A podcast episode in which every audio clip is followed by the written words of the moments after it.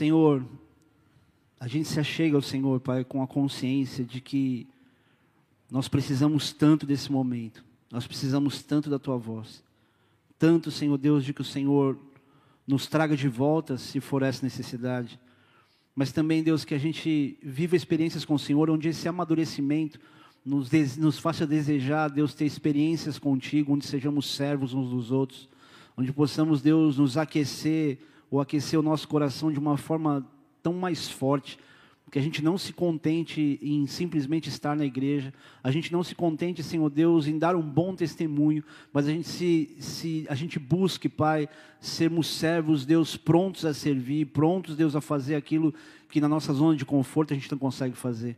E para isso, Deus, eu te suplico que não apenas essa mensagem tenha sentido, Senhor Deus, e seja conduzida pelo Teu Espírito Santo, mas ela produza de fato em nós, Deus, o desejo de colocá-la em prática. O desejo, Senhor Deus, de discernindo, fazer tudo, Senhor Deus, todo possível para que outras vidas e nós mesmos possamos ser impactados por ela, Senhor. E assim eu suplico pela minha própria vida, me ajuda a dar sentido a esse momento, a essa mensagem, para que os teus filhos que vieram aqui te buscar recebam a tua voz, a tua direção, os teus toques, Espírito Santo, e não os meus achismos. Por isso, Pai, limita a minha fala que não, não tem conexão ou direção, Pai, com a tua. Assim nós oramos te agradecendo em nome de Jesus.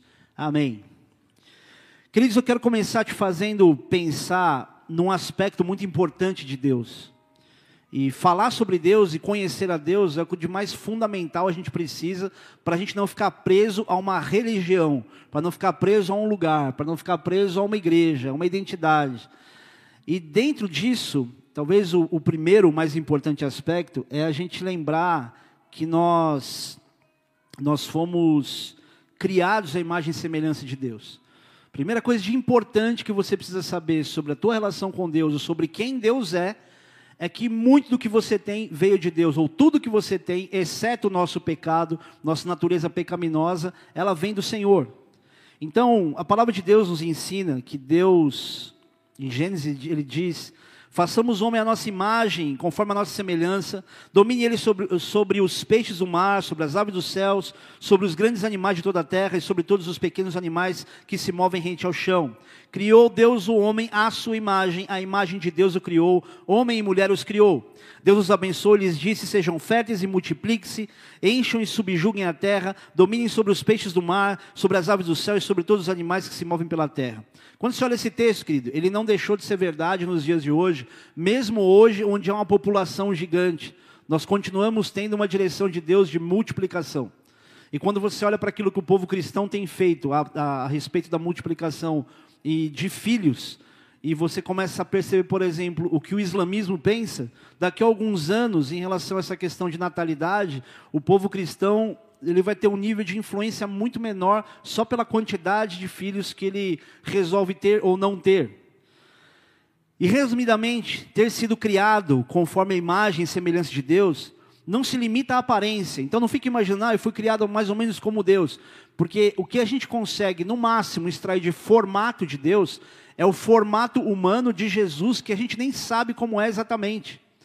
É fácil a gente querer olhar para Jesus de olhos claros e cabelos né, cacheados, longos, bonitos, mas se você olhar para aquilo que era a etnia da época, ou, ou as referências étnica, étnicas do lugar, inclusive, muito provavelmente Jesus não seria essa pessoa de olhos claros. Só que nós estamos falando de um DNA é, de Deus. Então não tem, não tente imaginar qual era exatamente o tom da pele ou qualquer outra coisa, mas acredite sim, era uma forma humana. Então o mais próximo que a gente consegue imaginar da imagem de Deus hoje é de Jesus encarnado e glorificado, mas nem assim a gente pode dizer que é exatamente essa imagem do Pai.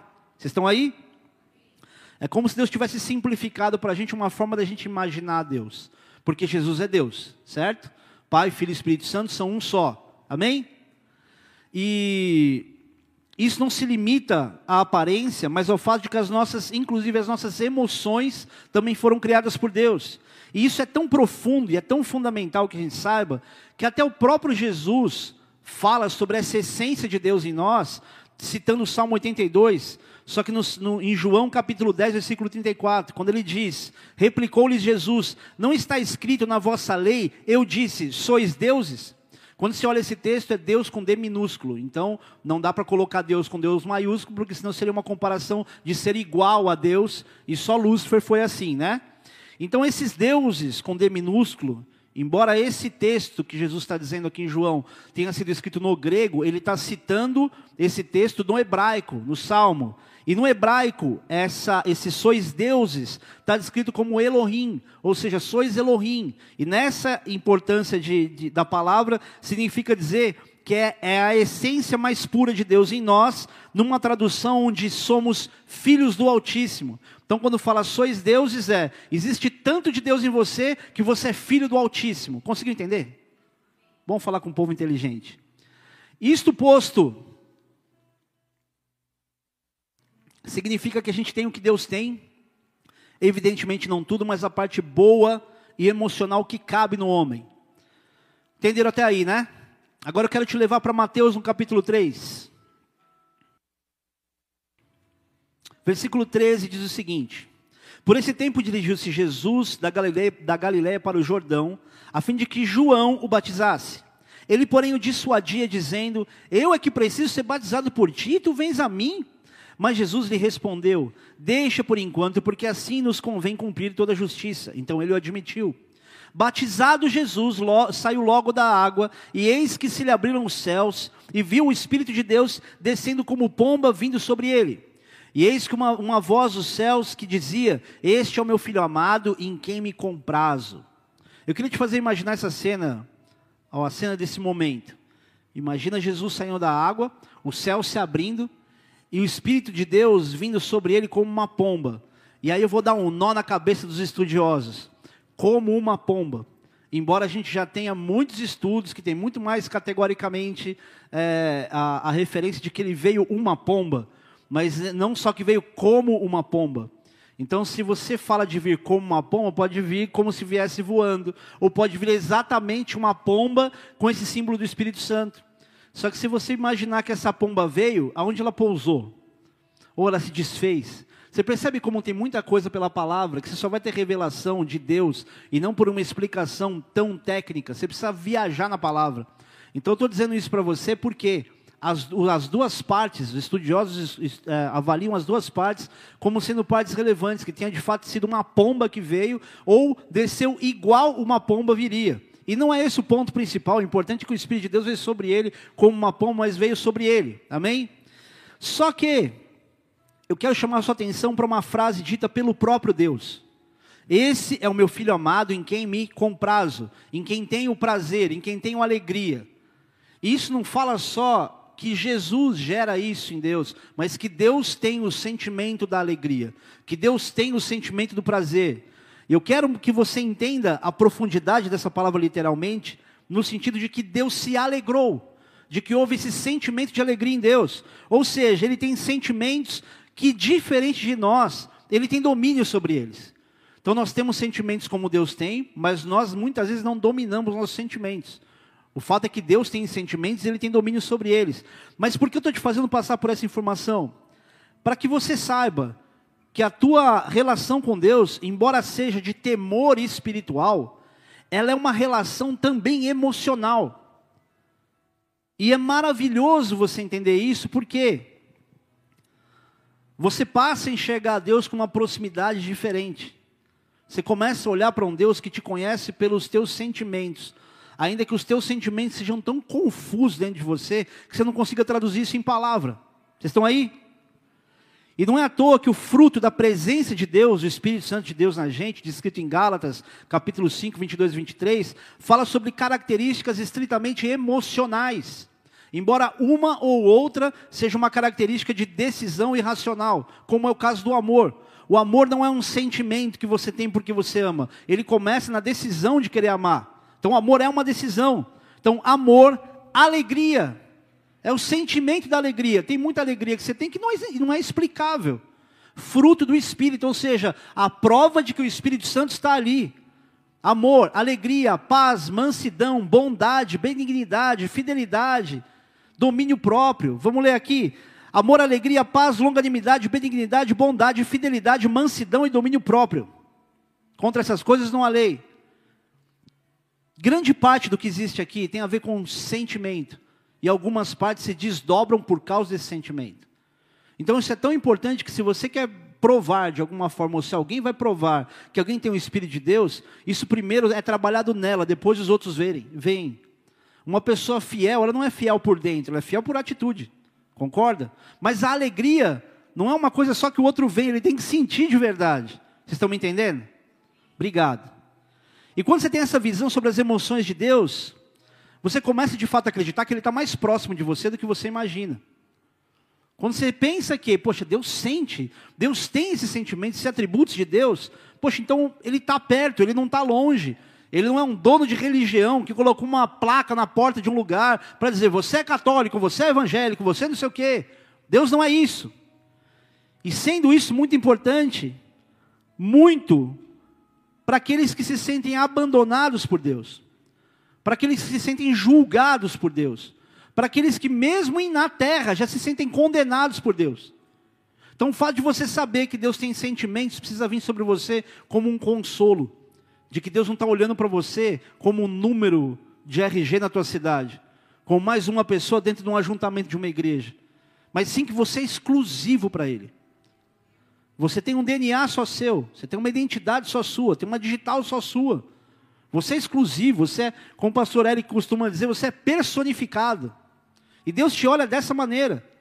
Mesmo você que chegou aqui hoje, falou, pastor, primeira vez que eu vim, ou segunda vez, ainda me sinto meio estranho no ninho, meio assim, meio desconectado, meio deslocado. Queria dizer para você, querido, que Deus está te vendo, e isso é importante.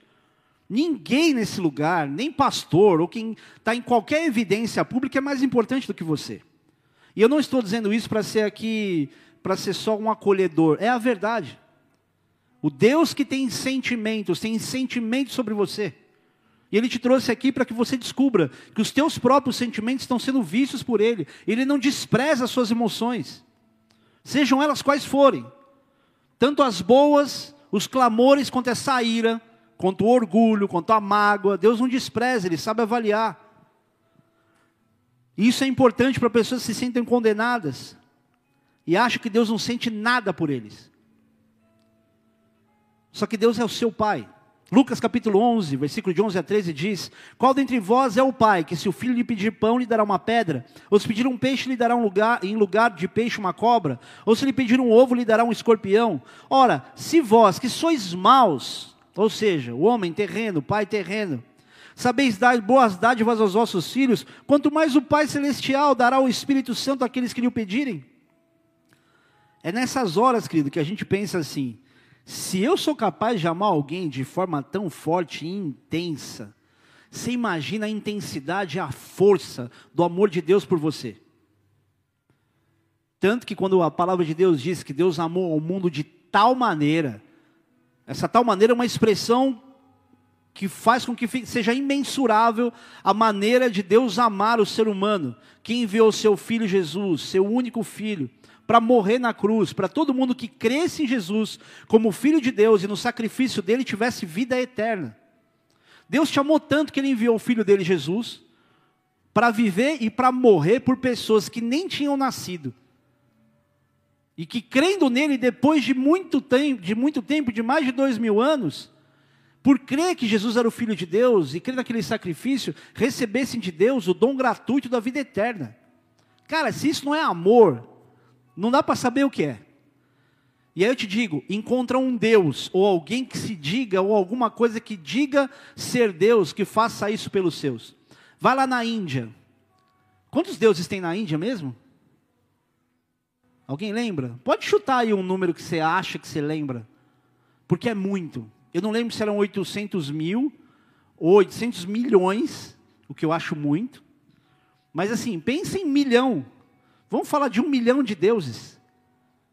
Qual desses um milhão de deuses morreria, enviaria um filho para morrer por pessoas que já tinham negado, já tinham falado mal dele e tivesse a chance de se arrepender e reconhecê-lo como Senhor e Salvador? Deus não é um mimadinho, briguento, que fica, é, falou mal do meu filho, não acreditou, vai para o inferno. Não. Ele te dá a chance de você ser convencido do pecado, da justiça e do juízo, olhar para si mesmo, se arrepender e confessar e admitir que realmente Jesus é o Filho de Deus, Ele é o Messias. Ele tira o pecado do mundo. E Deus não se alegra na morte do ímpio. Ele não fica feliz quando alguém que não é dele vai para o inferno. Não tem alegria em Deus nisso. Vocês estão aí? E vale lembrar o que a Bíblia diz em Cantares capítulo 8, versículo 6, que o amor é forte como a morte e duro a sepultura, como se o ciúme é duro como a sepultura. Ou seja, um amor forte como a morte.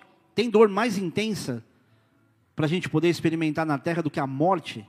E o amor de Deus ele tem a intensidade de uma dor, por exemplo, como essa. E esse texto mostra algo mais importante. Ou essa consciência, essa reflexão. Toca um reggae. Estou ficando muito melancólico. Isso é importante porque quando essa consciência vem sobre você, e só quando ela vem sobre a gente, se torna impossível viver um relacionamento indiferente com Deus entender, discernir, ser despertado para os sentimentos que Deus tem, tem que gerar na gente alguma outra coisa, algum outro sentimento ou atitude que faça a gente não viver uma vida indiferente com Deus. Que possa fazer com que a gente não se conforme em ser meros frequentadores de igreja. E trazer, querido, essa consciência sobre a igreja é uma das maiores dificuldades que um pastor tem. De fazer você entender que Deus tem sentimentos. Deus não é fraco nos sentimentos, mas ele tem sentimentos. Para quê? Para que as pessoas possam levar a própria vida mais a sério. Então eu estou dizendo para você, Deus se alegra, Deus se entristece. Não é só para dizer, olha como Deus é. Não, presta atenção no que você está fazendo, porque o que você pode estar tá fazendo hoje está entristecendo a Deus. E se isso é indiferente para você, precisa ser diferente. Você precisa começar a olhar para os sentimentos de Deus e pensar: eu sou capaz de gerar tristeza em Deus. Tem uma frase que diz: Ah, isso entristece o Espírito Santo. E a gente fala do Espírito Santo com a sensibilidade que de fato ele tem. Mas não é porque entristece que ele se torna fraco, melancólico. O problema de entristecer a Deus é que nesse distanciamento de relacionamento, a gente sofre as consequências dessa indiferença com o sentimento de Deus. Vocês estão aí? É nessas horas, querido, que você precisa lembrar que alguns dos seus direitos de ser feliz podem estar te colocando numa condição muito perigosa. E que não tem a ver com a igreja, tem a ver com a tua emoção e a emoção de Deus. Se é que eu posso usar essa expressão, ela é tão humana que eu não consigo nem falar emo emoção de Deus. Deus não é tão não é almático, a gente é almático, é muito da alma, mas existe isso em Deus. Agora, principalmente para que as pessoas possam usufruir de um relacionamento com Deus, em que ela saiba que qualquer alegria ou qualquer tristeza que nem seja dito pela boca são relevantes para Deus. É quando você está sofrendo, está chorando, tem algum sentimento que você fala, não consigo nem orar, mas a tua mente se direciona a Deus e você sabe que Deus está te olhando nessa hora. É quando você não tem força, mas você sabe que Deus está te assistindo e que Ele vai, de alguma forma, te arrancar desse buraco de lama que você entrou. Então é importante que você saiba que ele tem sentimentos para que você não seja indiferente, achando tipo, ah, isso eu, eu, eu, faço o que eu quiser da minha vida, ou ao mesmo tempo você imaginar, poxa, será que Deus está me vendo? Ele está te vendo, Ele está te vendo agora. E não é pela tua competência, não é por aquilo que você é capaz de fazer, mas por quem Ele é. Embora aquilo que a gente faz desperte algo em Deus. Não era assim que o povo de Deus vivia? Quando pisava na bola, não despertava essa ira em Deus? Era consequência da atitude dele. Agora, não menos importante do que os sentimentos que a gente tem, são sentimentos que nós geramos em Deus de fato. Porque presta atenção nisso, ó. O centro da nossa, da nossa felicidade não está em você saber, nem tem que estar em você saber que Deus conhece meu coração. O centro da tua felicidade não, não consiste em você descansar no fato de que Deus já sabe o que você sente, de que Deus te conhece, o fato de você discernir o que Deus sente e o que você é capaz de gerar em Deus, a partir disso a tua felicidade começa. E muitas vezes, querido, para você discernir o que alegra a Deus, vai começar com uma tristeza em você, que são as suas renúncias. Você quer fazer Deus feliz? Pode ter certeza que você está muito mais próximo de fazer isso se você viver renúncias por causa dele, do que se você simplesmente falar, ó oh, Jesus, como eu sou grato ao Senhor. Como se a gratidão fosse tudo. Porque a gente infelizmente associa a gratidão às coisas de Deus quando dá certo. É raro ver alguém que consegue ser grato a Deus quando alguma coisa dá errado. Primeiro ela se revolta, ela se decepciona, ela entristece, ela entra em depressão, ela tem um monte de sentimentos, mas a gratidão não vem assim. E gratidão vem, querido, à medida que você amadurece esse teu relacionamento com Deus. Vocês estão aí? Vocês conhecem aquele versículo que diz: A alegria do Senhor é a nossa força? Na verdade, ele, tem, ele é um pouquinho diferente, mas é muito semelhante a isso, e está lá em Neemias capítulo 8. Então, quero te convidar para abrir tua Bíblia em Neemias capítulo 8. Abre em Salmos e volta. Neemias esteja aos Salmos. Capítulo 8 diz o seguinte: em chegando o sétimo mês, estando os filhos de Israel nas suas cidades, todo o povo se ajuntou como um só homem na praça, diante da porta das águas, e disseram, e disseram a Esdras, o escriba, que trouxesse o livro da lei de Moisés, que o Senhor tinha prescrito a Israel. Esdras, sacerdote, trouxe a lei perante a congregação, tanto de homens como de mulheres, e de todos os que eram capazes de entender o que ouviam. Era o primeiro dia do sétimo mês e lê o livro diante da praça que está fronteira à porta, que, que está fronteira à porta das águas, desde a alva até o meio-dia, perante homens e mulheres e os, que, e os que podiam entender, e todo o povo tinha os ouvidos atentos ao livro da lei.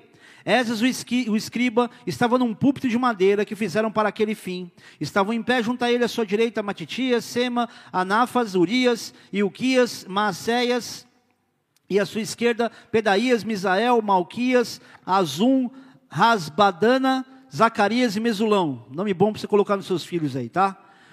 Esdras abriu o livro à vista de todo o povo, porque estava acima dele. Abrindo ele, tendo o povo, tendo o povo se pôs em pé. Esdras bendisse ao Senhor, o grande Deus, e todo o povo respondeu: Amém, Amém. E levantando as mãos, inclinaram-se e adoraram o Senhor com o rosto em terra.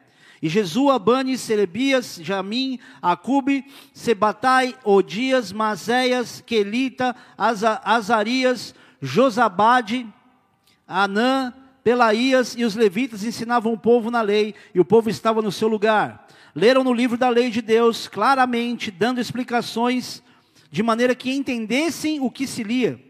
Neemias, que era o governador, e Esdras, sacerdote escriba, e os levitas que ensinavam todo o povo, lhe disseram: Este é o dia consagrado ao Senhor vosso Deus, pelo que não pranteeis nem choreis, porque todo o povo chorava ouvindo as palavras da lei. Disse-lhes mais: Ide, comei carnes gordas, tomai bebidas doces e enviais porções aos que não têm nada preparado para si, porque este dia é consagrado ao nosso Senhor. Portanto, não vos entristeçais, porque a alegria do Senhor é a vossa força. Os levitas fizeram calar todo o povo, dizendo: Calai-vos, porque este é dia santo, e não estejais contristados. Então todo o povo se foi a comer, a beber, a enviar porções, a regozijar-se grandemente, porque tinham entendido as palavras que lhes foram explicadas. Até aí. Com a conclusão do muro de Neemias, o muro que Neemias tinha construído na cidade, a atenção de Neemias agora ela se voltou para a reconstrução das pessoas e não só das estruturas. Nesse momento, já não era mais Neemias que assumiu um papel importante, mas sim, ou seja, não era alguém que executava, mas alguém que discernia.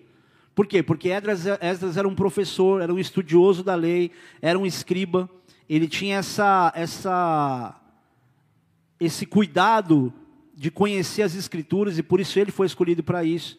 E ele ficou por seis horas pregando. Então, se você acha chato, insuportável eu ficar falando aqui por quase uma hora ou um pouco mais, podia ser pior, filho.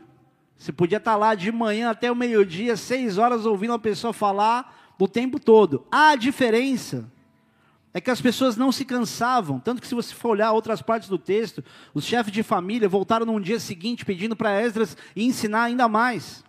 Então Esdras começa a trazer para o povo a consciência da alegria de Deus. E eu preciso dizer, Deus leva a alegria muito a sério. Não imagine você que você não ser alegre é só um esforço que você faz para continuar sobrevivendo e tudo. Não, Deus não quer te ver responsável. Tira de você essa visão medíocre de que você está cumprindo responsabilidades. Deus não quer que você seja um mero frequentador de igreja, alguém que cumpre princípios e, e doutrinas de um lugar. Ele quer que você seja feliz. Parece meio inocente, meio bonitinho. Deus quer que você seja feliz, mas Deus quer que você seja feliz. Ele quer que você seja alegre. Ele não quer que você construa uma história baseada em cumprimento de responsabilidades. Comprometimento, querido, de verdade, só aparece quando você tem um sentimento verdadeiro. Cumprir alguma coisa é diferente de se comprometer a alguma coisa. Por exemplo, o preso que está preso, você acha que ele cumpre a pena ou ele se compromete com ela? Ele cumpre. Ele não tem opção, vou cumprir a pena. Ele não está lá, não, sou comprometido, vou ser o melhor preso que esse presídio tem. Agora, o comprometimento é um resultado daquilo que você entendeu. E a gente, infelizmente, não se compromete porque a gente olha nosso relacionamento com Deus baseado em cumprir responsabilidades. Se você está aqui achando que o que mais faz a tua vida feliz é cumprir doutrina, você está frito. Porque cumprir doutrina é um parâmetro básico para você não se dar mais mal. Agora, comprometimento é um nível de maturidade maior que você fala: não importa o que eu tenho que fazer, eu quero fazer qualquer coisa, eu renuncio qualquer coisa por causa de Jesus. É como um pedreiro que a gente tinha lá em, em Brasília. Eu já contei essa história para vocês. O cara foi contratado por uma empresa que já tinha pago tudo para a empresa e ela não terminava o serviço. E cada hora que ia um pedreiro lá, o cara chegava lá esperando receber da gente. Ele, não, porque a igreja precisa pagar, gente tinha pagado tudo. Aí chegou esse pedreiro e falei assim, cara, deixa eu te falar uma coisa. Eu já paguei tudo e esse cara vai te falar que está esperando receber de mim. Então nem trabalha, cara, porque esse cara está te enrolando. Se ele não te pagou até agora, ele não vai te pagar. Ele falou, ó, se ele vai pagar ou não, eu não sei. Eu vim aqui para trabalhar, eu vou trabalhar. Olha o que esse cara fala. Você vai num lugar que o cara está te avisando que você não vai receber, você trabalha? cara comprometido, ele foi tão comprometido que eu paguei duas vezes o serviço e quando eu mudei de prédio, chamei o cara para fazer todas as salas que eu precisava fazer, por causa do comprometimento. Deixa eu te falar uma coisa. Ixi, agora eu vou pegar você na curva. Você não vai gostar, eu já sei, tá?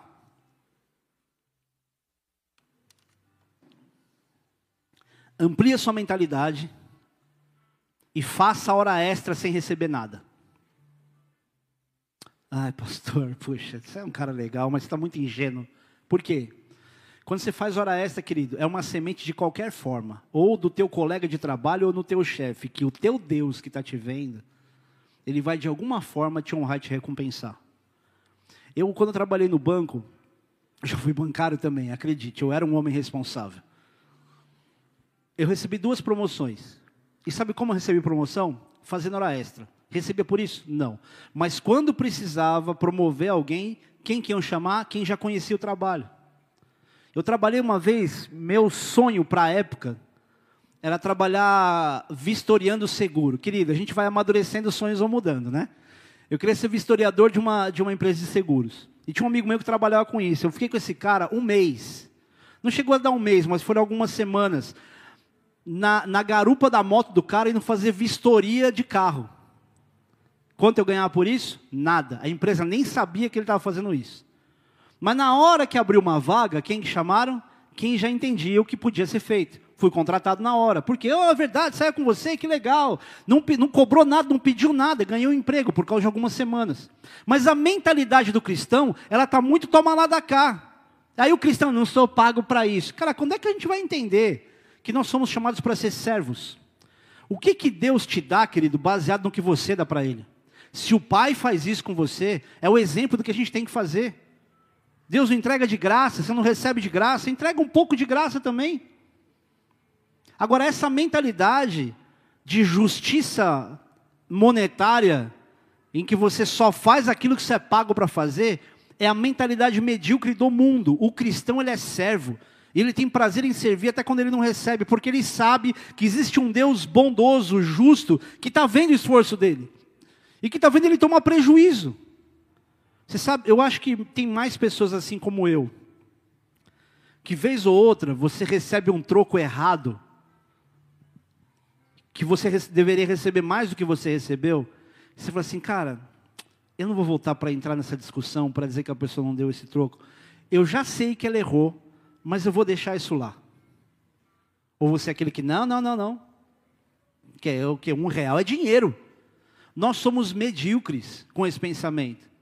Saiba levar um pouquinho de desaforo para casa. Não é porque você é um cristão bobinho. É porque tem coisas, querido, que às vezes vale mais a pena você evitar o constrangimento para provar o quanto você é justo do que qualquer outra coisa que você possa fazer. O povo de Deus precisa saber levar um pouco de desaforo para casa, sabendo que Deus tem sentimentos, que conhecem os nossos sentimentos. Amém? Então Esdras começa a trazer para o povo essa consciência. E o fato de Deus levar essa, essa, esse tema da alegria é tão importante que Deus usou a alegria das festas como uma forma, como uma instituição ou como uma forma de, de trazer renovo para o povo. Deus não usou festa porque Ele precisava. Olha isso. Deus não precisa de nada que Ele nos diz para fazer. Não tem nenhuma necessidade em Deus de receber da gente alguma coisa boa. Ora porque eu preciso que você ore. Nada do que você faz para Deus, nada, nada, nada, Deus precisa. Deus não precisa desse culto. Não há nenhuma necessidade em Deus. Agora, por que, que Deus pede? Por que, que Deus pede renúncia? Por que, Deus pede essa intensidade do nosso clamor? Não é para que Ele seja mais Deus, mas é para que a gente tenha o benefício daquilo que a gente entrega. E Deus, quando institui as festas, Ele faz isso para que o povo dele celebre, para que o povo dele adore, para que o povo dele seja renovado das suas lutas através de festas de celebração, que infelizmente é uma das coisas que está em tanto descaso no meio da igreja nos dias de hoje, e por isso tanto louvor que a gente vê de cortar o pulso com a faquinha do Pampuma. Rocambole, né? A igreja está triste. Nós não deveríamos ser quem a gente está sendo. A gente está triste. Ah, pastor, fala por você, eu sou muito alegre. Tá, tudo bem. Que fruto a sua alegria tem produzido? O que você tem feito com a sua alegria? Ela cativa quem? Ou você é um bobo alegre que é feliz? Ah, tudo bem, o crente ele é meio bobo alegre mesmo. Mas o que, que você faz com a sua alegria? Onde é que você prova que essa alegria de Deus em você produz algum fruto? Ou você é feliz só para você? Mais uma vez, o egoísmo do ser humano. Tudo é para gente, tudo é para gente. É por isso que os nossos cultos, querido, a Deus, precisam parar de ser velório. E eu não estou dizendo aqui que agora a gente vai apagar qualquer necessidade de arrependimento, de contrição, de qualquer outra coisa, e vamos começar a ficar pulando igual uns frangos destroncados aqui. Ah, gente, tem que ser feliz, aê, uhul, vamos dançar. Mas também não dá para ser falso reverente, dizendo: olha que reverência, que temor que nós temos de Deus. Olha como a gente adora, olha que quebrantamento. Porque às vezes nem uma coisa é verdadeira e nem a outra. Nos falta esse equilíbrio. Está faltando essa celebração na nossa cara. Tem crente que você olha e você fala, mas esse cara parece que não conhece Jesus. Toda vez que eu encontro, está com uma cara de, oh, uma luta, oh, uma guerra, oh. E quando não faz isso com cara de lamentação, faz com orgulho, com uma arrogância, dizendo, é, não, estou na batalha, estou na peleja.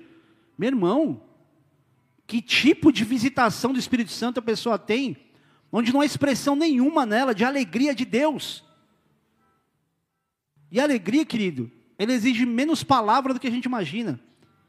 Quando você vê alguém alegre em Deus, cara, você não precisa falar nada. Você sente a presença de Deus nela numa expressão leve. É que nem estavam falando do The Chosen, né? Você olha o ator, fala, mano, parece que esse cara, de fato, parece que ele teve um, um, um laboratório com o próprio Jesus. Você olha aquele, aquela expressão doce, dá vontade de você levar para casa, cara. Não sei se já pensou nisso. Mas você já percebeu que tem gente que tem expressões que você fala, cara, como é interessante conversar com essa pessoa. A expressão do rosto, pouca coisa, o jeito que ela faz, você fala, cara, que cara interessante, que pessoa inteligente. Tem gente que pela expressão desperta algo em você. E eu queria, queria te perguntar que tipo de expressão você está tendo. Quando alguém olha para você, o que, que a pessoa vê? Ela vê alguém que se faz muito de alegre? Ela vê alguém que, tipo, que nem playboy na balada? Eu já falei para vocês, vale a vergonha de novo. O cara segura um copo, faz uma cara de tipo, como se ele fosse muito importante, mas na verdade por dentro ele está assim: Nossa, cara, eu estou sozinho aqui. Ninguém está nem olhando para mim. Tipo, Nossa, meu, quem me dera namorar uma minha daquela. E aí ele começa a dançar, e todos eles dançam igual. Começa a dançar de uma forma que parece que ele tem total noção do que ele está fazendo, mas está fazendo um mau papel de trouxa dança tudo errado, uns negócios esquisitos, mas o copinho está lá e a pose está lá. Quando não está o cigarrinho na mão, né? Ai, Jesus. Desculpa. Mas quem começou a beber, quem começou a fumar, nunca fez isso porque é gostoso. Alguém fumou pela primeira vez e falou assim: Nossa, que delícia! Você tosse, nossa. Beijar alguém, o pastor vai longe agora, tá? Beijar alguém que fuma é igual lamber cinzeiro, não é? Pelo menos é o que me disseram.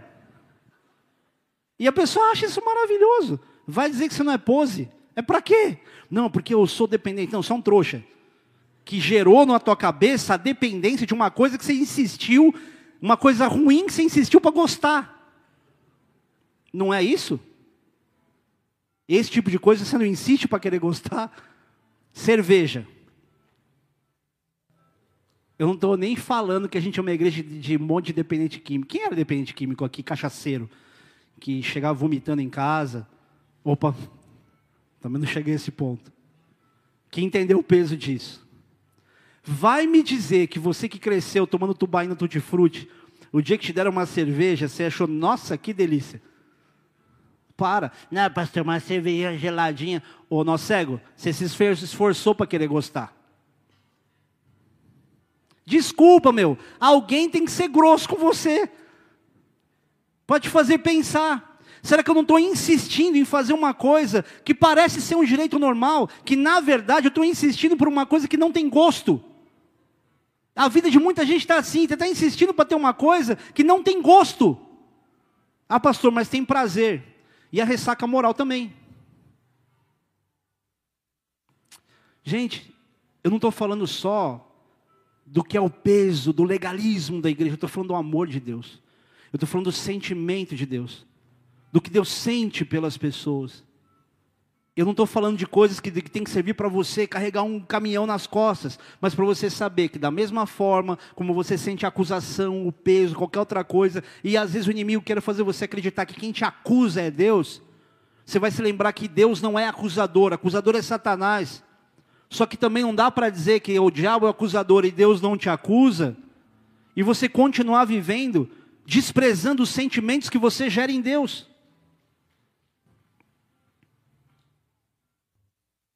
Então Esdras abre o livro, as pessoas se levantam.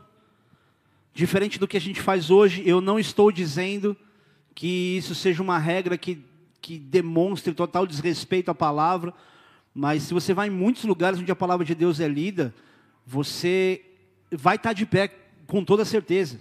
E o povo tinha esse entendimento. Então as pessoas se levantavam como ato de reverência à palavra de Deus, e antes de ler, Esdras orou ao Senhor, o povo levantava as mãos num gesto de oração e colocava a cara no chão. Porque quando eles ouviam a lei, eles choravam copiosamente. Quando eles ouviam o Pentateuco, eles choravam por causa da consciência de pecado que eles tinham. Querido, vamos ser sinceros, eu e você, quando a gente lê coisas que a gente comete aqui, que a gente está desacordo com a palavra, você chora? São raras as vezes que você se encontra com a palavra e você tem a capacidade de chorar e se humilhar porque você reconhece que não é o que o pastor está dizendo, é o que a Bíblia está dizendo. Eu olho para mim. Eu acho que eu tenho que chorar muito mais do que eu choro. A gente está muito acostumado, está muito meio que mecânico. E a gente está falando desse exemplo aqui de um povo que lendo a lei. E detalhe, está falando das leis, está falando das ordens. Não está nem falando do que Deus é capaz de fazer para te resgatar. Eles liam, eles ouviam a lei e começavam a chorar. Por causa da consciência que eles tinham de pecado. E foi aí que Neemias disse uma frase amada pelos viciados em gordura e açúcar. Versículo 10. Disse-lhes mais: Ide, comei carnes gordas, tomai bebidas doces, enviai porções aos que não têm nada preparado para si, porque este dia é consagrado ao nosso Senhor, portanto não vos entristeçais, porque a alegria do Senhor é a vossa força. Ele poderia ter dito para o povo: fica chorando aí mesmo, porque vocês pisaram muito na bola. Fica aí com a cara do pó, porque é exatamente isso. Não, não, não. Hoje é dia do Senhor. Hoje é dia de alegria, hoje é dia de celebração. E eu queria dizer isso para você, querido. Não importa a presepada que você tenha feito, olha para esse dia como um dia que o Senhor separou, não para te acusar sobre os seus pecados. Porque assim como Esdras foi instrumento de Deus para trazer o povo para a alegria, para a celebração, essa mesma palavra é viva para você hoje, porque Deus separou esse dia para você se alegrar, para você glorificar Ele.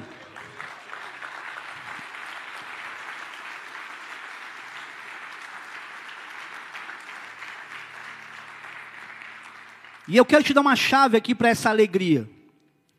Assim como que eles ouviram de Esdras. Presta atenção no, nisso. O primeiro fruto do reavivamento, ele é resultado de tristeza pelo pecado. Você quer ser reavivado? Fique triste pelo teu pecado. Se isso não acontecer, desculpa, querido, não tem alegria que venha sobrepor aquilo que você tem vontade de viver. Você quer ser reavivado? Se você não ficar triste por causa do pecado, dificilmente o Senhor vai colocar sobre você uma alegria, uma satisfação, que você dizer: Meu, a glória de Deus está em mim, eu estou cheio da presença de Deus, sem arrependimento. Você acha que Deus vai apagar coisas que a gente tem que resolver, decisões que a gente tem que tomar? Deus não vai passar um pano e dizer: Não, tudo bem, você pisou na bola, mas, querido, o tempo cura e perdoa tudo, se houver arrependimento. O tempo cura tudo, só não perdoa pecado pelo tempo. E eu não estou dizendo isso para você como quem não peca, porque eu peco. Eu não estou dizendo, é, eu peco, mas eu me arrependo. Não, querido, também tenho que lutar contra o meu orgulho para me arrepender. Não fica olhando para o pastor, mas não, o pastor peca, se arrepende rápido. Não, não, eu sou humano, eu sou igual a você. O problema é que as pessoas olham para o pastor como um semideus. Um cara que não tem o direito de se irar com nada, de ficar revoltado com nada. Tudo bem, eu estou muito melhorzinho hoje, talvez o que já tenha sido um dia. Talvez a experiência, um tempinho de vida. Mas não fique imaginando que eu não tenho que me confrontar. E por isso, por me confrontar tanto em tanta coisa, por fazer papel de idiota muitas vezes diante da igreja, e eu vou te explicar o porquê. Porque do mesmo jeito que eu quero comer o fígado, na intensidade, eu estou ali, eu estou amando a pessoa, a pessoa não percebe, e eu tenho que dizer para ela que isso é amor, mas ela nunca vai acreditar em mim. Fala, como que é amor? Você está brigando comigo? Alô? O tempo mostra depois. Você fala, mano, foca pode ser um cavalo, pode ser insuportável, mas esse, esse nó cego me ama. E não é um amor que é meu, é porque o dia que eu quis me render diante de Deus e dizer: Senhor, me usa, sou teu servo. Eu levo o amor de Deus para as pessoas, e muitas vezes esse amor de Deus é levar o meu, o meu de arrependimento, o meu de pedido de perdão, mas não se trata de mim aqui. Eu estou falando só me colocando na mesma condição de alguém que recebe e é tratado na igreja da mesma forma. Queridos, se vocês soubessem a dificuldade que é discernir a palavra e aplicar em si mesmo, para ter que ministrar isso na igreja, você não tem ideia. Por quê? É fácil a gente só ser um profissional da fé entender a palavra, discernir e compartilhar. Mas o tempo todo a gente está sendo moído. Porque não é só o nosso sentimento, é aquilo que os outros veem em nós. E a gente aqui é uma vitrine gigante, que tem um monte de gente olhando para ver o que a gente sente. Só que é o seguinte, querido, o que eu estou te passando é uma experiência vivida também. E dizendo para você, se você hoje entender que Deus não te chamou para você ficar nem se lamentando, reclamando, cheio de mágoa, mas começar a celebrar, você vai ter mais expectativa no teu futuro. Porque Deus não vai colocar expectativa em você sobre realizações e planos e sonhos que Ele tem para você com essa mente medíocre, amarrada, presa a uma cultura que não te traz nada. Então grava no teu coração, não vai existir alegria sem tristeza. E se a sua tristeza hoje é grande, ela pode se tornar uma grande alegria. Mas é importante discernir se a sua tristeza se se baseia num reconhecimento de que você errou, em arrependimento dos seus pecados, ou se você está triste porque as coisas não acontecem como você espera. Porque aí, querido, não, talvez não tenha a ver com o fato de você estar sendo injustiçado ou qualquer outra coisa, mas consequência de erros teus. Estou triste porque eu não tenho isso. Cara, mas isso aqui era o que Deus não queria que você tivesse. Vai ficar reclamando a vida inteira? Vai contar uma história triste a vida inteira? Quando é que o crente vai parar de contar a história triste?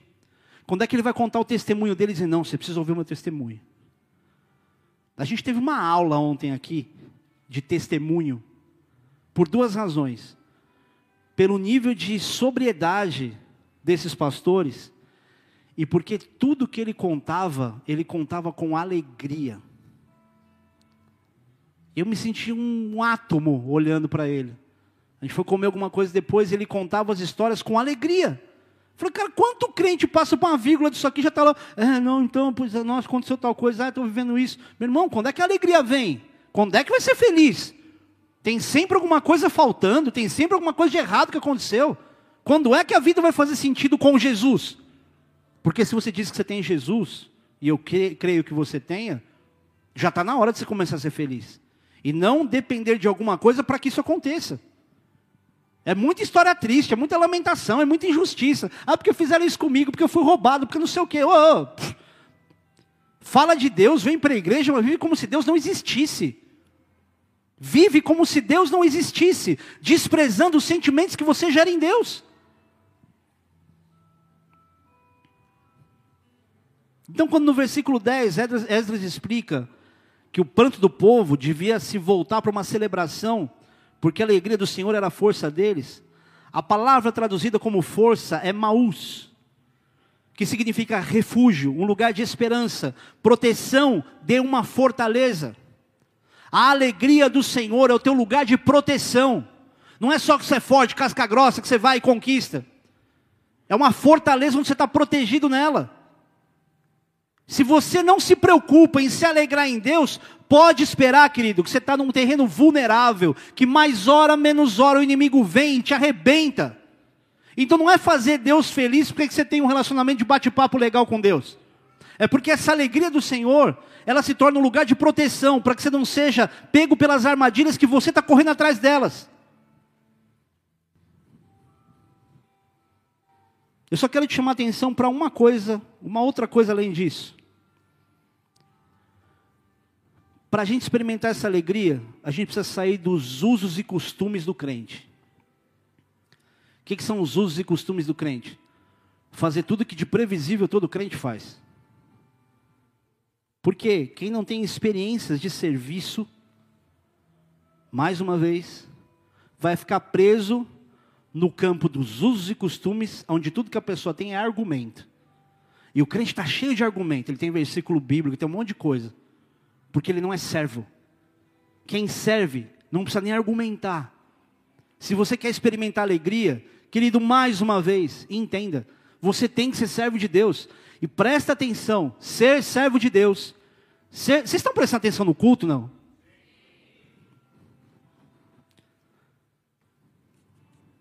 Uma vez, eu era adolescente. Eu estava num congresso de adolescentes.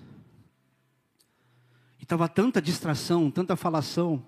Eu estava servindo lá. E o pastor falou assim: se você tem consciência que a presença de Deus está aqui, então você tem que se calar pelo menos para ouvir o que a palavra de Deus está te dizendo. Querido, um pastor quando está pregando, ele não quer uma atenção para si. Ele quer que o desespero dele, em que as pessoas ouçam o que o pai está falando, possa ser refletido em concentração, em atenção, em honra, em temor, em valor. Não, ô pastor, gente, eu não mereço nada de vocês. Absolutamente nada. Eu não tenho moral para exigir qualquer coisa de vocês, mas nós todos aqui estamos falando da palavra de Deus. E se tudo que você está fazendo aqui é mais importante do que isso, eu não sei o que, que a gente está fazendo aqui então. Para não dizer, eu não sei o que você está fazendo aqui. A gente é da bagunça, a gente é do terror, da zoeira, a gente é, a gente é isso.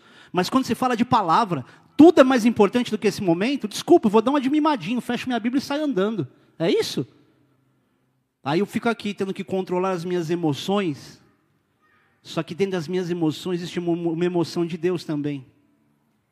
Que olha para a nossa indiferença em prestar culto e faria algo pior do que o pastor está fazendo. Quando você estiver aqui, querido, por mais cansado, distraído que você esteja, valorize o que você está ouvindo. Evita ficar conversando, mexendo no telefone. Porque não é a mim que você está ofendendo. Eu estou na posição de Samuel, quando foi reclamar para Deus, pô, eles querem um rei. Falou, Deus, oh, Samuel, não é com você a história, é comigo o problema. Querido, o teu problema não é comigo, é com Deus. Só que eu tenho obrigação de te avisar. Presta um culto com um pouco mais de valor sobre o que você está ouvindo. Isso não é a mensagem que o pastor Foca preparou durante a tarde.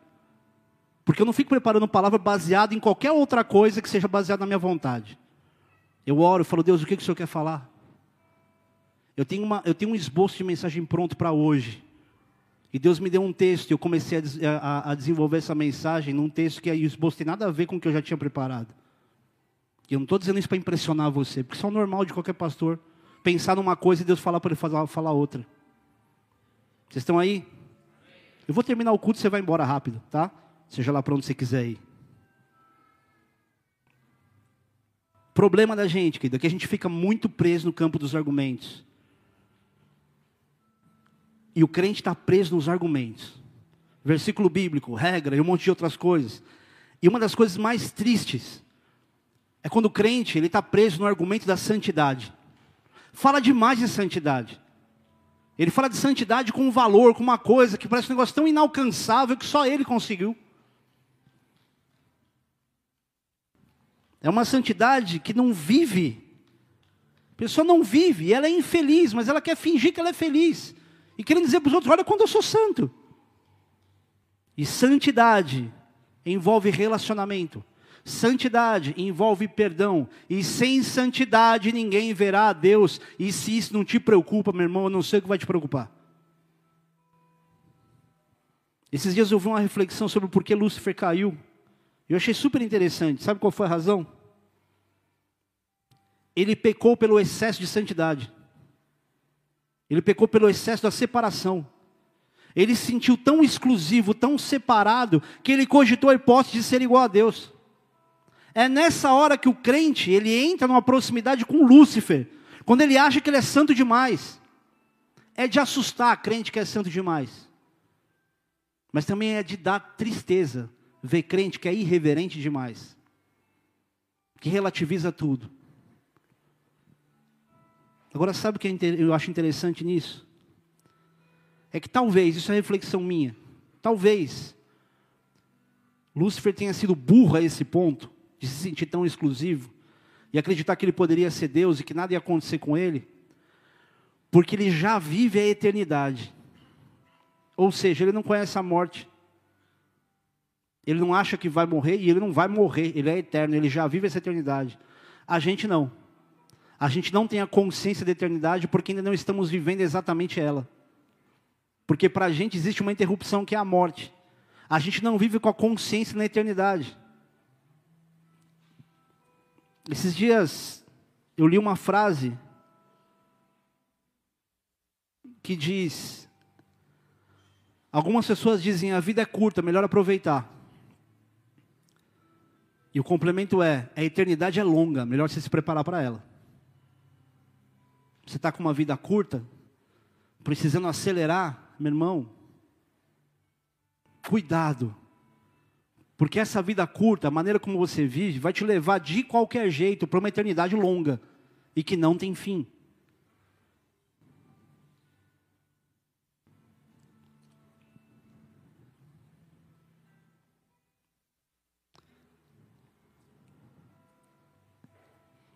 Deus te trouxe aqui hoje para não te para que você não se sinta sem esperança, para que você não se sinta acusado por si mesmo. Ele te trouxe aqui para dizer que Ele te ama, que Ele conhece os teus sentimentos, mas também para te dizer que você também gera sentimentos em Deus.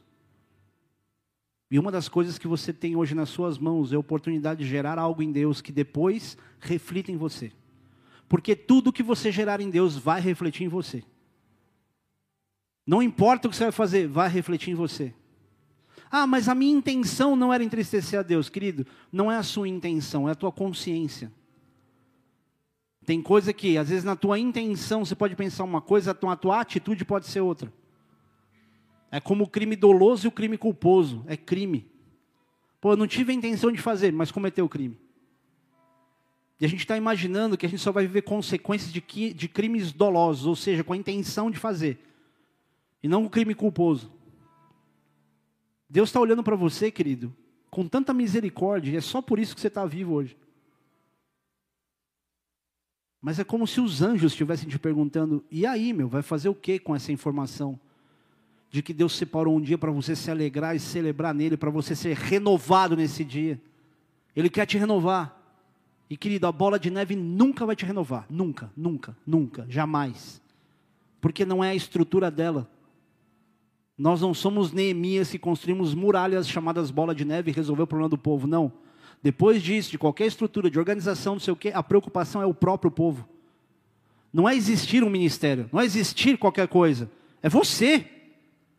Essa igreja não se trata do apóstolo Rina, da Marcela e do Rodrigo. É do corpo de Cristo que a gente está falando. E Deus está trazendo uma mensagem de despertamento para você. Ele quer que você seja alegre. Ele quer que você seja livre. E não finge que você não sabe o que é isso. Hoje você vai sair daqui com a oportunidade de fazer da tua semana uma semana que faça sentido. Não porque você vai ser o servinho de Deus que vai lá, vou pregar o evangelho para todo mundo, mas porque você vai sair daqui com a consciência de que, cara, Deus está me conhecendo, Ele está me vendo agora. Ele está sabendo o que eu estou sentindo. E ao mesmo tempo posso gerar nele esse mesmo amor. É como se você, em alguns momentos, eu acho que vocês já viveram isso também. Sabe quando você está sozinho em algum lugar, você toma um escorregão, vai para o chão, e que você ri sozinho? E que de alguma forma você fala, cara, Deus está me vendo e Ele está rindo junto comigo. Ao mesmo tempo que tem dias que você está triste, você está tão mal, você está chorando, está arrebentado, e que você fala, cara, não tem uma pessoa para me falar uma coisa que me dê esperança, não tem um amigo para me dar um abraço, mas você fala, cara, Deus está aqui.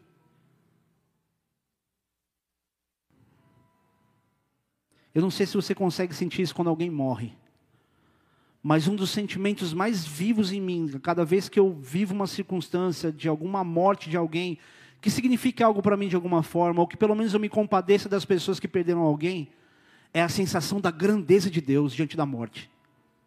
Eu não sei se eu vou conseguir entender, você vai conseguir entender o que eu estou dizendo. Quando existe algo que me fere muito, algo que me, que me amassa, me coloca no meu lugar de ser humano miserável. Eu olho para isso e vejo uma grandeza de Deus, um domínio de Deus sobre isso, uma, uma soberania de Deus que me consola. É como se tudo que eu precisasse pensar é: Deus está vendo tudo isso e Ele tem controle disso, está tudo certo. Quando alguma coisa dá muito errado, eu sou muito injustiçado. A única coisa que pode me fazer sentir consolado de fato é discernir essa grandeza de Deus, essa misericórdia de Deus, esse amor gigante de Deus, inexplicável sobre mim, porque eu estou em contato com Ele. E não é tipo, ah, eu sou próximo de Deus. Não, não. Eu só entendi que Ele conhece meu sentimento e eu sei que eu posso gerar algo no coração dele. E não é que eu posso gerar algo no coração, agora eu vou arrebatar o coração de Deus. Não, não é com essa força. É de dizer, Deus, o Senhor sabe que a minha intenção em te alegrar é essa. Eu não quero que você seja um crente medíocre, religioso, chato, mas também não quero que você seja um crente permissivo, libertino, miserável, medíocre, dizendo que está sendo livre. O diabo está te fazendo de trouxa, está achando normal. Nossa, pastor, que arrogância, é mais fácil ficar bravo com o pastor. O pastor é a única pessoa insuportável que Deus levantou para fazer você acordar, para te pegar pelo ombro e dizer: acorda. Não estamos falando da bola de neve. Não estou falando da igreja evangélica do Brasil. Estamos falando de eternidade, de céu de inferno, de princípio da palavra. Quando é que isso vai se tornar algo importante? Quando é que a gente vai parar de ser crente, conhecido por identidade evangélica? E não pelo testemunho, onde as pessoas olham para você e falam: esse cara é de Deus. Esse cara me deu um abraço e curou. Essa mulher é cheia do Espírito Santo. Deus trouxe revelação através dela. Quando isso vai acontecer? Quando o pastor colocar a mão na sua cabeça? Te ungir diácono? Encher você de óleo? Será que o Espírito Santo está parado na competência de um pastor? Será que a grandeza da obra de Deus em você depende daquilo que o pastor vai dizer? E se o culto foi bom ou não? Deixa eu te falar uma coisa: nem eu e nem você temos moral para poder dizer que o culto foi bom ou não, porque ele não é para a gente. E se você pensa nisso, é porque você não prestou o culto direito. Hoje, você tem uma oportunidade, querido, que não vai ter ninguém batendo na sua porta para ficar te lembrando.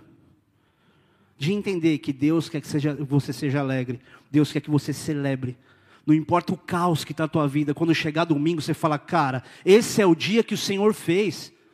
Eu vou me alegrar nele, eu vou celebrar nele, porque tem alguma coisa de Deus acontecendo hoje, onde Deus parou a minha vida para dizer: Eu estou com você, e eu quero estar em você, e quero estar através de você.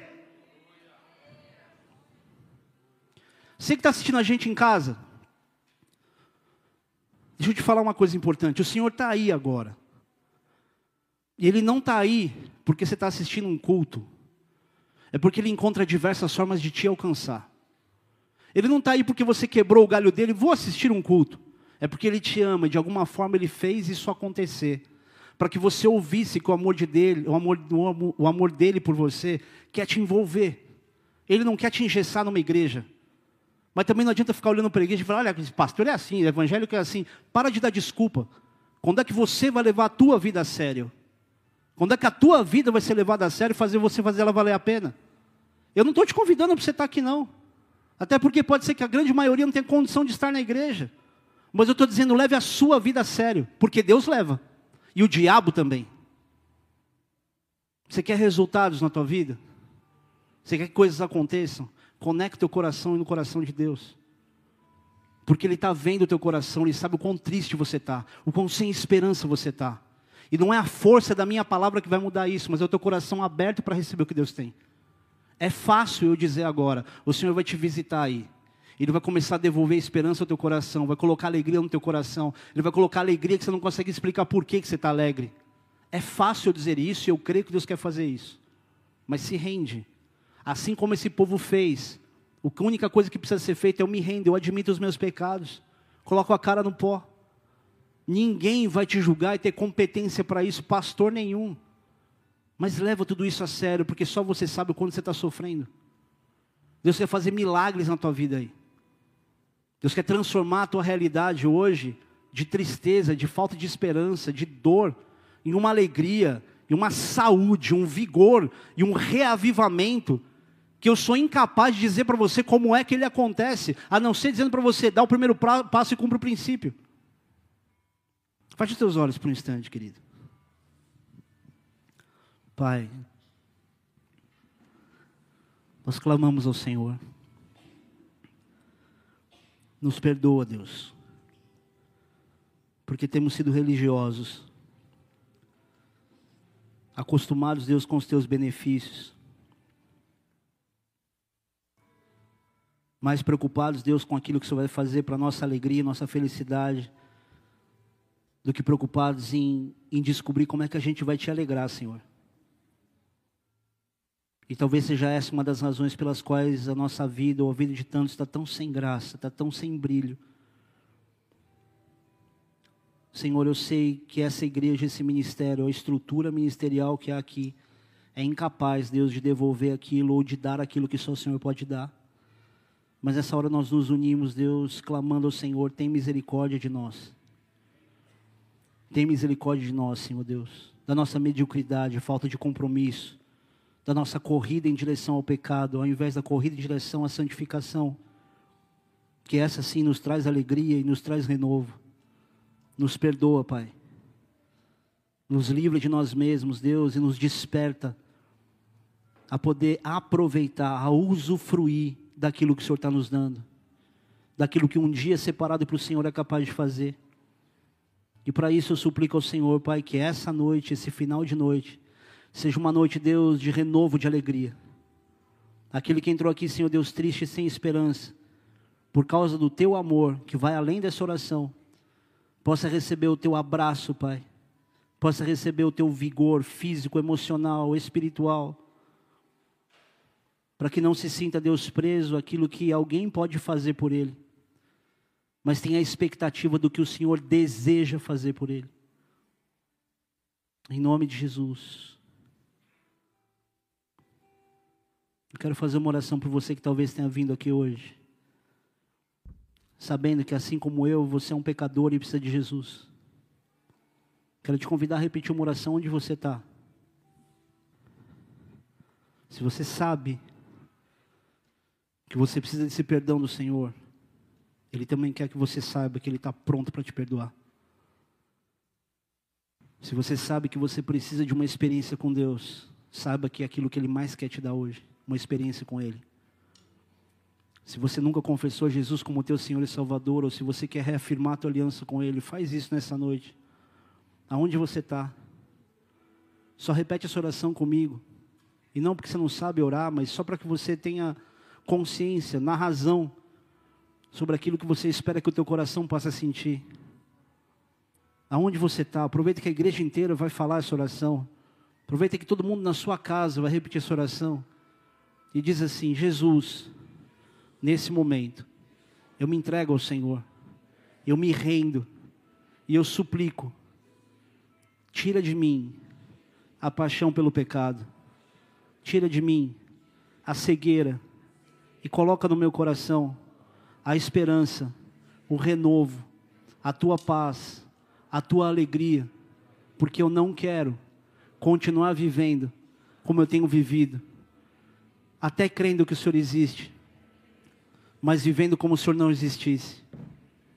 Nessa hora, Espírito Santo, eu te peço, me visita, me enche da Sua presença, escreve o meu nome no teu livro da vida, me marca, Jesus, com o teu sangue que foi derramado naquela cruz, porque eu sei que o Senhor pagou todas as minhas dívidas, de todos os meus pecados, e o Senhor levou na cruz todas as minhas enfermidades.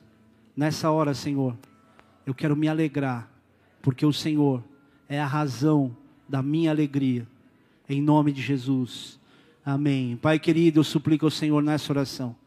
Espírito Santo, que a tua unção de amor, que a tua unção de alegria, que a tua unção de renovo, Pai, não pela minha força, mas pela tua vontade, seja liberada sobre cada um dos teus filhos, que fazendo essa oração ou necessitando, sem ter, tido, sem ter, sem ter sido feito por ele, possa receber do Senhor, Pai, algo tão marcante, uma visitação de tanta força, Pai, de tanto vigor, de tanta esperança, mas de alegria e fruto do teu espírito que ao sair daqui, Senhor Deus, saia com expectativa de ideias novas, pensamentos novos, direções novas, que vão além, Senhor Deus, daquilo que ouviram nessa noite. Renova os sorrisos, renova os sorrisos, para que os sorrisos sejam verdadeiros. Renova as expressões, para que quando se olharem no espelho percebam que algo começou a acontecer, porque eles se abriram, Pai, não porque eu falei, mas porque os teus filhos desejaram, que eles tenham essa experiência com o Senhor Pai, muda a fisionomia, a expressão, Pai. Tira, Senhor Deus, essa expressão opaca e devolve o brilho, Senhor Deus, nos olhos dos teus filhos. Eu profetizo, Senhor Deus, em teu nome, os teus brilho, o teu brilho nesses olhos, Pai. O brilho no olhar, o brilho no olhar de volta, o brilho no olhar de volta, em nome de Jesus, em nome de Jesus, Pai. Aleluia, aleluia.